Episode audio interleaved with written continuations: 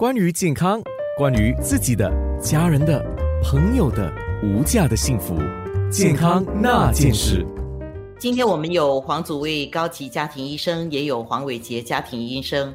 另外，我们有二零零三年 SARS 新加坡首三名患者之一的朱棣，他来做这个个人的分享啊。当年是在三月二十七号宣布全国所有中小学停课十天，后来在四月五号宣布分三阶段延长学校停课的时间。所以在十七年前的 SARS。似乎我们的社会上的行为没有太多被影响到，只是注重个人卫生，只是学校停课。可是这个 COVID-19 新冠病毒一九，这个影响的范围很广，也就是刚才两位医生特别提的，就是一些人的密切接触，它的传播力是比较强的。呃，飞沫或者接触的密切，各种可能都会传播。经过 SARS-Judy 到现在。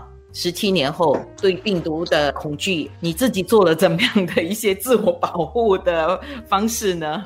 我呀，常洗手，比如说出门，我肯定会戴口罩。我有一些朋友，他就有时候走到大门了，说：“哎呀，我忘记戴口罩。”可是我说：“我怎么不会嘞？我总会记得的。”可能就是意识很强。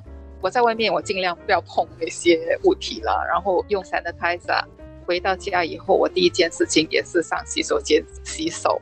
把那些衣服换洗掉，我很强烈，我真的很强烈的对这些病毒我很害怕，我也很害怕了，不止你了。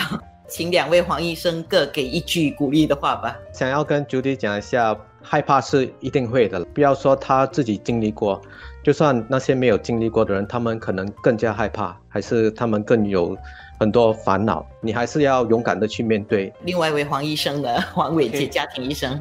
我想感谢朱迪，呃，有勇气上节目。朱迪是个非常有勇气的康复病患，所以我们要吸取 Judy 的经验，就是我相信有一天我们也一定会成功克服这个病毒。过十几二十年可能会有新的病毒出现，可是最重要就是大家坚信能够做得到，这就是我的重点。